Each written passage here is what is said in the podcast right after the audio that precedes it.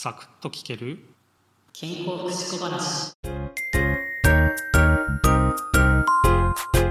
食事を食べる時間帯によって同じものを食べていたとしても体への効果が変わってくるという話を以前したと思います。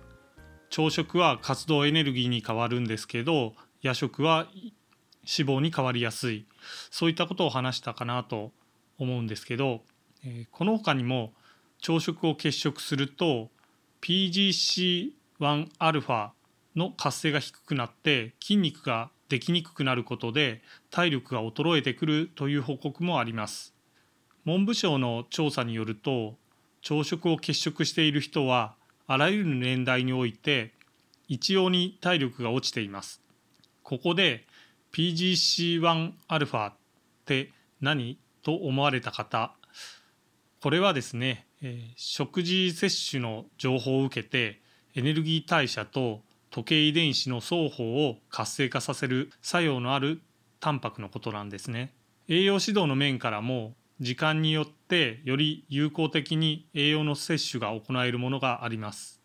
例えばカルシウムなんですけどカルシウム摂取のために牛乳を飲みましょうという話はよく耳にするかなと思うんですけどでもいつ飲んだらいいのかとかまではあまり言われませんよね。一般的に牛乳を飲むのは朝という人が多いような気がします。でもカルシウムが蓄積するのは夕方なんですよ。だから牛乳は夕方に飲む方がより効果的なんですね。えー、老人施設とかだと、えー、骨粗しょう症の方が骨を保護する薬を飲んでいることがあるかなと思うんですけどこれ朝に飲みますよね。これなぜかというと骨が壊れる破骨が行われるのは昼なんですね。だから、えー、破骨を予防するために朝に、えー、薬を内服しているわけです。骨が夜作られて昼に壊される、えー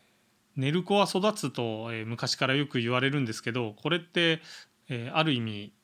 的を得てるのかなと思うんですね。えー、骨芽細胞の働きを活性化する成長ホルモンっていうのは寝てる時たくさん出てきます。睡眠ってだから大事なんですよ。時計遺伝子は睡眠と覚醒に関わっていると、え